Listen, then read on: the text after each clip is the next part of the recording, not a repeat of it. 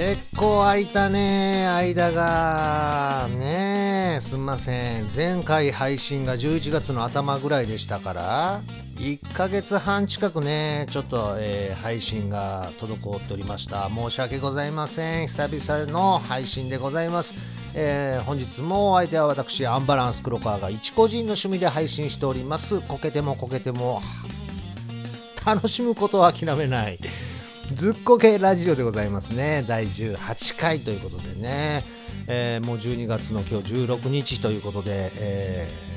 ー、もう多分年内これが最後の配信になりますかね、えー、皆さん1年間お付き合いありがとうございます。もうオープニングやのになんかもうね1年の締めみたいな挨拶なことになってますけども、えー、まあ1年で18回ですか、え、2ヶ月に3本ってことですね。えー、まあもうちょい配信したかったなっていうのは本音でございますけどね、やっぱりこれ大変ですね。ポッドキャストやってみて。だから本当にもうね、毎週やったりとか、いや、すごいなって本当つくづく思いますね。えー、今日も本当はね、あの、仕事に行く予定やったんですけど、あの、キャンセルっていうか、えー、なくなったんで、あの、ぽっかり空いたんで、急いで取らなきゃと思いつつも、昼間ちょっとね、今日ツイッターでもアップしたように、あの、オイルキャッチタンクがちょっと満タンになってたんで、そういうなんかホース類の交換とかね、バタバタしておりまして、えー、夜これね、今収録してるんですけどもこれまあテイク2なんですね。2回目なんです。1回目の音源取った後にあの途中からなぜか音が取れてなかったっていうのに気づきまして、えー、これ取り直しておりますね、えー、ですのでちょっとテンション ちょっと下がってしまいましたけどね。申し訳ございません。いやいやテンション上げていきましょう、えー、前回ね先ほども言いました11月頭ぐらいに配信しましたけどもえー、前回はあの金久さんのね、えー、勤めてらっしゃるお店の方でオイル交換しに行こうと思って結局ね、えー、金久さんがあのその日出勤してなくてっていう流れがありましてなぜか最後マルクン・マルケスに会いに行くみたいな流れになって結局オイル交換してなかったんですよね、えー、けどその後オイル交換しに行きましてまああの金久さんのとこには行けなかったんであの結局いつもね行ってるお店の方でオイル交換してきましたけどもまあ、その時あの金久さんに会った時ねマルケス選手に会った時金久さんと一緒になってまあちょっとオイル交換の話をさせていただいたんですけども、まあ、ためになることをちょっとね聞きましてあのオイルの銘柄あのいろいろまあ変えて正しかめるというか、えー、っていうのもいいけどできたらあの同じ銘柄をね2回最低でも2回使ってほしいって金久さんから教えていただいてえー、というのも1回ごとに変えても100%あのオイル自体が入れ替わってないというか、まあ、結局残ってますもんね。抜いたところで、えー、前のオイルが多少なりとも残ってるんで、えー、要は古いオイルと新しく入れたオイルが混ざり合う状況なんで100%のまあ、性能を発揮できないんで最低でも2回同じ銘柄は使ってほしいっていうのをね教えていただきまして、まあ、確かにあの、まあ、僕のね乗ってるゼファー400、えー、は普通にオイル交換やと2.5リッターか入れるんですけどもあれエンジンばらした場合オイル完全に100%抜いた場合入れるオイルって3リッターなんですよね。ってことは単純計算500ミリリッター？だからあのペットボトルあるじゃないですか。あれ1本分前のオイルが残ってるってことなんですよね。なるほどなと思いました、えー、3リッター中のだから 500ml っつったら6分の1は古いオイルが残ってるってことですからね、えー、ですんであの前回僕銘柄を変えてましてワコーズのプロステージ S っていうやつに。えー、なんで今回もまあ2回目ということで、えー、迷うことなくそのワコーズのプロステージ S につけた、えー、にしたんですけどもね、えー、そのだから前々回は違う銘柄やったんですよ。それがカストロールのあのアクティブ40ってやつでね。まあ値段はまあそっちの方が全然安くて、えー、量り売りでオイル入れてるんですけどもカストロのアクティブ40やと0.1リッターで156円。でワコーズのプロステージ S やと、えー、0.1リッターで194円でまあ、38円の差。でこれが2.5リッターになるとアクティブ40が3900円。えー、プロステージ S やと4850円で、まあまあ差額950円、約1000円違うんですけども、このね、1000円の差がね、まあ、前回入れた時からもう、全くゼファー400は変わりましたね。まあまあ古いバイクなんであのアイドリングが結構ね不安定な部分をずっと感じてたんですけども実は前回そのアクティブ40からねプロステージ S に変えたらすっごいこれマジでアイドリングはねすげえ安定したんですね、えー、びっくりするぐらいまあ暖気が終わるまではまあそれは多少ばらつきはね不安定な部分ありますけどまあもう暖気終わってですねまあ、信号待ちなんかで、今なんかイントネーションおかしかったですね。信号待ちなんかで、えー、まあ、アクセル何も触らず状態だと、前の時ってすごいね、タコメーターが動くんですね。ばらつきがあるというか、回転数に。それが今のオイルになってからはね、すごい安定してて、えー、だいぶ違うなと。この1000円の差、2.5リッターでね。うん、前の時その不安定な時って信号待ちでもちょっとねアクセルあお煽るというか、うん、なんか時々止まりそうな雰囲気な時があったんですねですんでちょっとアクセルで煽ってやって止まらないようにしてたっていうのがあるんですけどだから信号待ちでアクセルから手離せなかったんですけども今のオイルに変えてからはね安心してアクセルから手を離せるっていうね まあまあもうキャブ車ですからねそういうのもまあインジェクションやったらまだそんなのないんでしょうけどね、えー、やっぱり古いバイクなんでそこら辺がねオイル一つでこんなに変わるんやなっていうのはね、えー、実感いたしましたね。えー、金久さんにはねいいお話をいただきまして、えー、大変ためになりました。ですんでまあ言ってもねあの高いオイルってさらに上を見りゃいくらでもあるんで次回また変えてもいいかなっていうのは思ってるんですけどもまあ今のオイルで大満足っちゃ大満足なんですよね、えー、まあまあ機会がありましたらまた違うオイルを試してみようかなっと思っております。はい。よかったら皆さんもね、えー、この話をためにしてください。なんかやっぱりテイク2って難しいですね。えー。まあまあまあ、えー、そんなこともありまして、で、今日はね、えー、もう12月の半ばということで、バタバタしておりますね。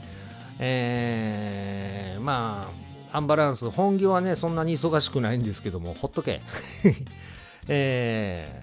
ー、まあ、副業というかね、あの、生活していくためには違う仕事も当然しますから、まあ、そっちの仕事なんかで、やっぱり年末でね、バタバタしておりますね。えー、皆さんも多分ね年末忙しい時期になっておりますけどもねなかなかバイクに乗るのもね難しいとは思いますけどまあ都内だとどうなんですか？皆さん12月中はまあバイク全然僕も乗れるとは思うんですけどやっぱりね年明けて1月2月になると一気にまた寒さがね来るじゃないですかと思うと今乗れるうちに乗っときたいなっていうね気持ちはあるんですけどね難しいですわね。えー、ということでねえー、テイク2ということで、ちょっと早めに行きますか。はい。ということでね、今日もお付き合いのほどよろしくお願いいたします。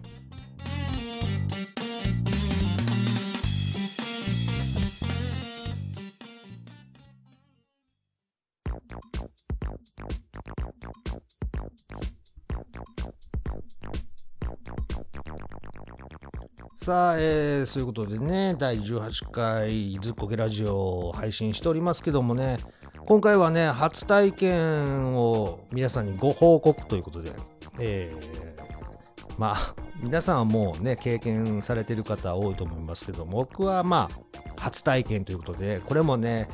感動もんでございましたね。えー、約1ヶ月前ぐらいですか？もうちょい後か。あ後というか、最近でもないか。えー、ツイッターの方でね、ハンドルカバーをちょっとゼファー400に初めて取り付けようみたいなことを、えー、言ってたんですけども、うん、やっぱりね、寒い中、ウィンターグローブ、冬用グローブでもね、やっぱりね、30分近く乗ってるともう手がしびれてくるんですよね。えー、若い時はそれ我慢できたんでしょうけど、もうちょっとね、我慢できないというかあのうんまあ操作もしづらいですもんね。指の感覚がなくなると。まあけどそこにねあの全部こう気持ちを持っていかれるっていうあ冷たい指が冷たい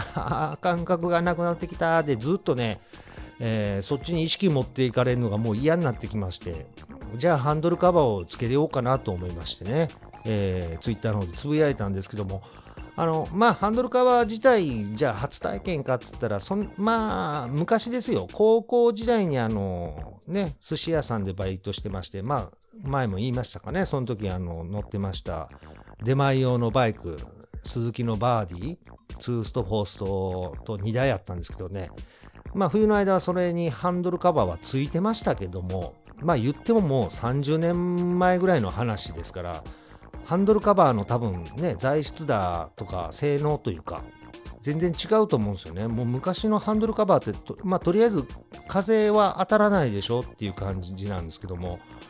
まあ今みたいなそのウレタン的な感じの素材じゃなくてほんまのビニール？ビニールっつったらビニールに失礼か。どんな風に失礼なのかがわからんけども。あのうん。ビそのハンドルカバー自体がチンチンに冷えて、あの、中の空気もチンチンに冷えてる。チンチンってあの、そのチンチンじゃないですけどね。キンキンって言った方がいいんか。えー、あまり風を防ぐというか当たらないだけでっていう感じの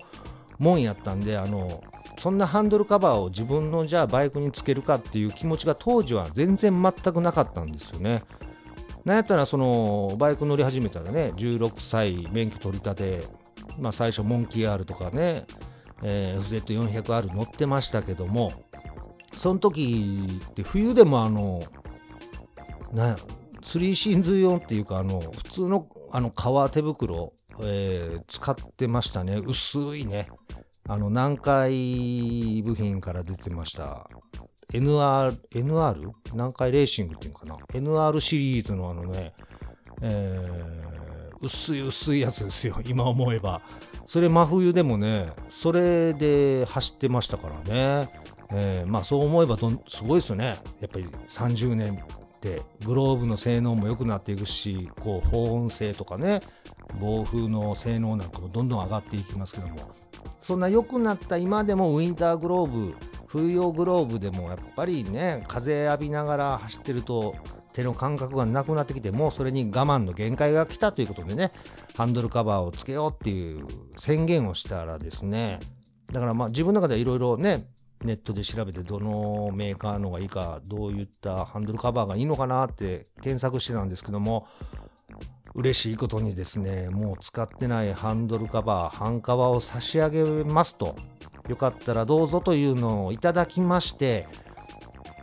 飛びつきましたはい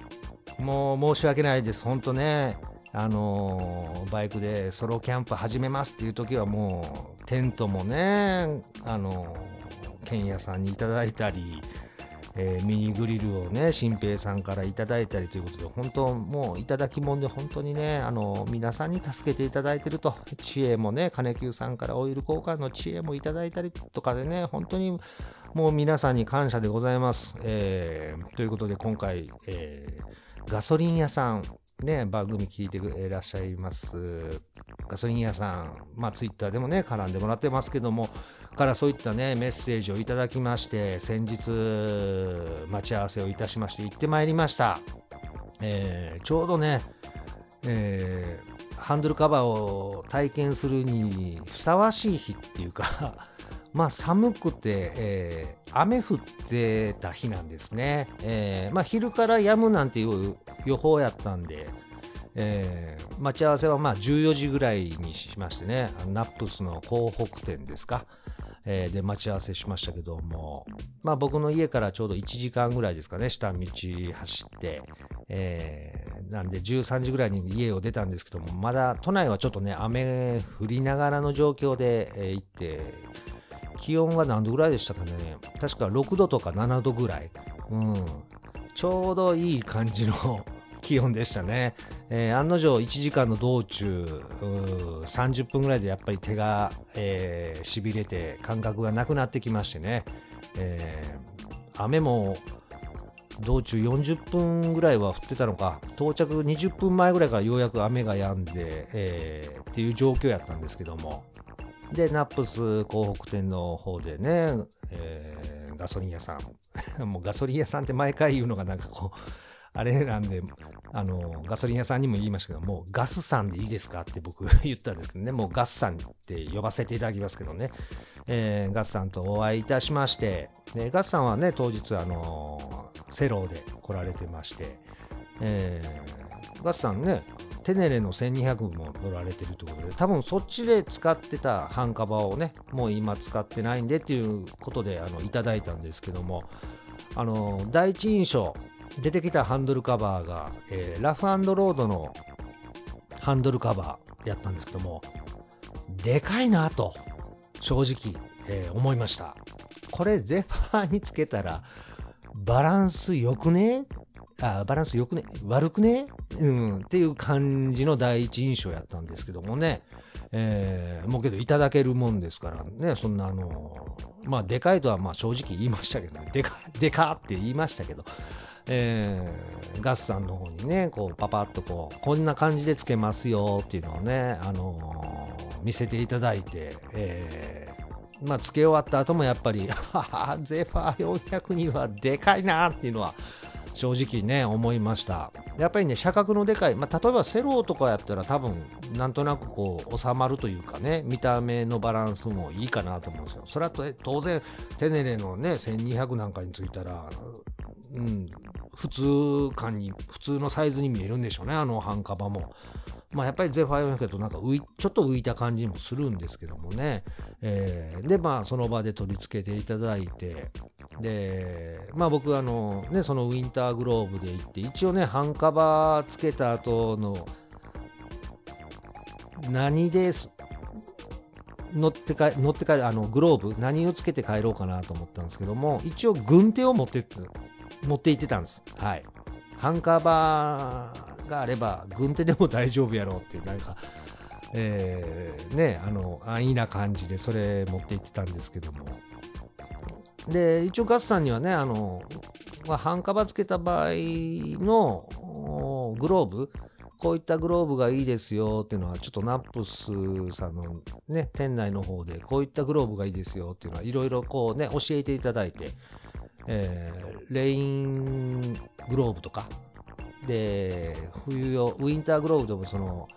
ナックル部分、拳の部分にね、えー、プロテクターがないようなすっきりしたデザインの方が多分いいですよなんていうのをいろいろ教えていただきまして、なるほどと思って。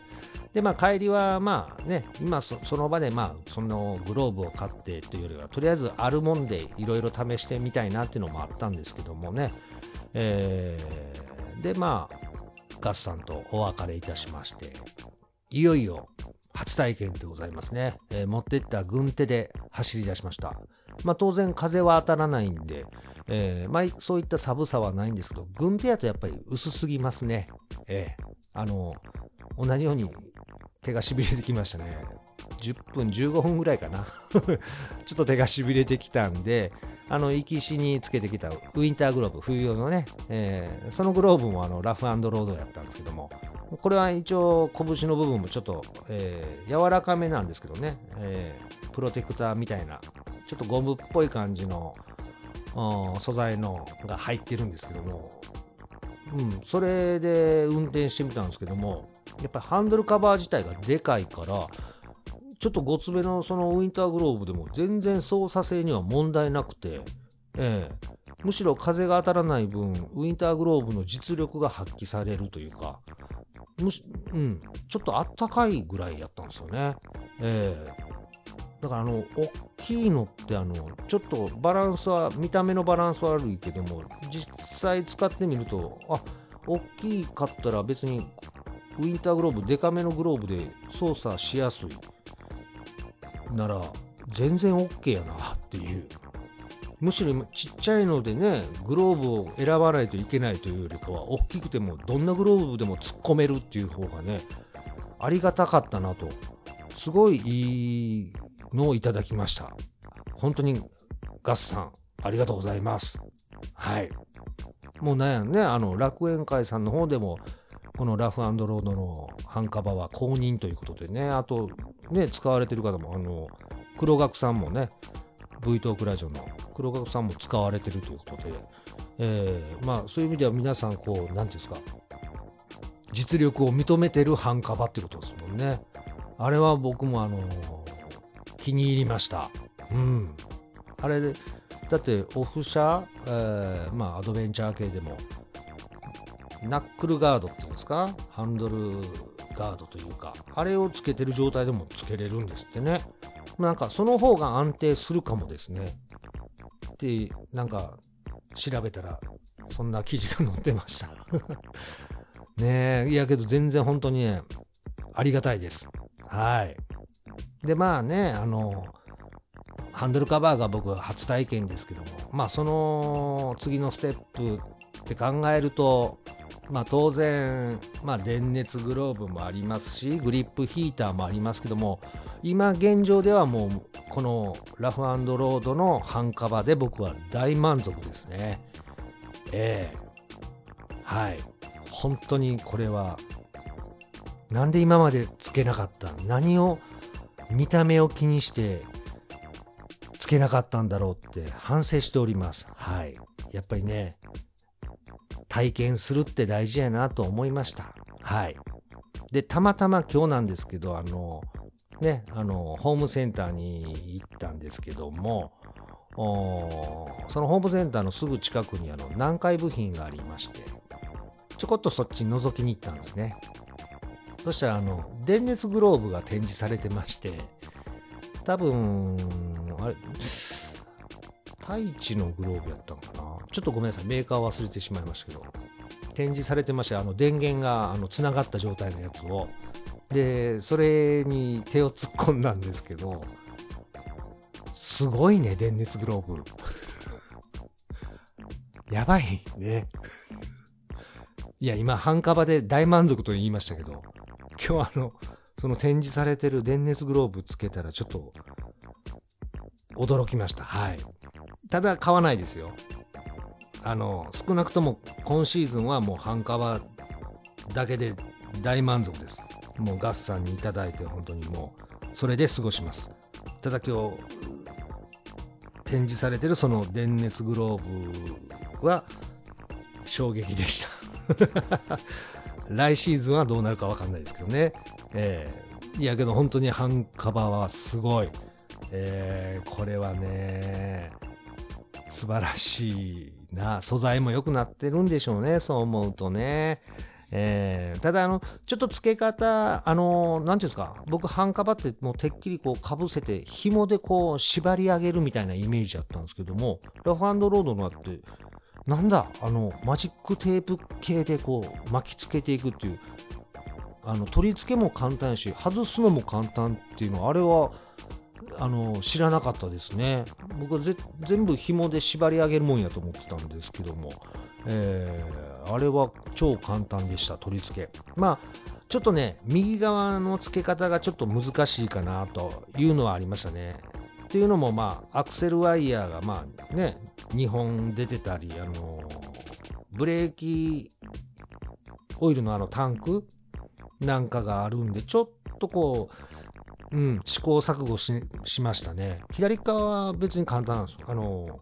まあまあ、クラッチのケーブルとチョークのケーブルぐらいか。なんでスッと迷わずつけれたんですけど、右側はね、ちょっとね、コツがいるなっていうのは、まあ正直思いましたけども、まあまあ全然性能的には大満足ということでね、えー、まあもうこれ聞いてる人はもう何かしら冬場対策で、まあ当然半カバー経験ありとかね、えー、まあグリップヒーターももう経験済み。電熱グローブ？いや当たり前でしょ？っていう方が多分多いかとは思いますけどもね、えー、初体験の僕にしてみたらもう半カバ最高でございます。まだこれ経験してないっていう方はぜひねあのー、見た目が嫌やからっていう気持ちを一度捨てて一回つけてみようっていうのね、えー、ぜひしてみてください。まあまあほとんどみんなつけてたり経験済みの方が多いと思いますけどね、えー、恥ずかしながら私初体験でございましたけども、えー、冬走るのがちょっとね楽しみになりました。ただちょっとね人間ってやっぱりこう一つ満足するとまた不満が出てくるっていうのもこれ正直一つありましたね。だから手の寒さがなくなった分ちょっとねうん足が寒いなって。人間って贅沢ですね。そんな僕の経験談でした。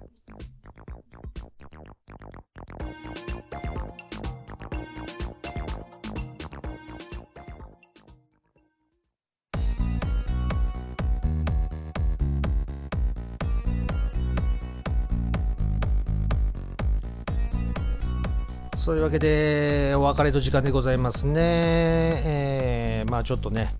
えー、バタバタしながらの収録でございまして、えー、聞きづらいところもあったかと思いますけどもね申し訳ございませんということで、えー、まあ、年内最後であろうこの配信でございますけども、まあ、来年2020年もね皆さんお付き合いのほどお願いしたいんですけどももうちょっとね配信回数も増やせれるようにね、えしていきたいとは思いますなかなかねバイクに乗る時間だなんだも難しいですけどもね。まあゼファーも来年は何年？26年になるのか？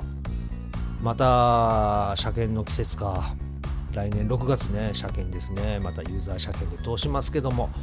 まあいろいろね、えー、やりたいことは多々あるんですけどまずはねしっかりと配信をしていくことが第一かなと。うん、でイベントなんかもねやっていきたいなって思ってますけどもまずは、うん、しっかり配信してでいろんなねバイク系ポッドキャストの皆さんがやられてるイベントの方をねちょっと顔を出せれるようにしたいなっていうのがもうございます。はい。まあね来年まあちょっとアンバランスとしてコンビのね方もちょっとね本腰っていう方が今まで入れてなかったのかって話ですけどいやちょっとねあのー、頑張らないとなっていうのもございますんでねちょっとうんいろいろ頑張らないといけない来年1年でございますんで、えー、皆さんよかったらね見守っていただきたいと思います。まあずっこけラジオはちゃんとね配信していきますんでぜひお願いしたいと思います。えー、バタバタではございますけども第18回のずっこけラジオ、えー、これで終わりたいと思います。はい。まあなんだかんだありますけども ホームページとかブログとかですね、えー、ずっこけで検索してください。ZUKKOKE でね、えー、見ていただければと思います、えー、皆さん良いお年をということで、えーごめんなさいね、こう言いながらもう一回年末に突然配信したりしたら申し訳ないですけども。ということで、皆さん、本当に良いお年を。それでは、バイバーイ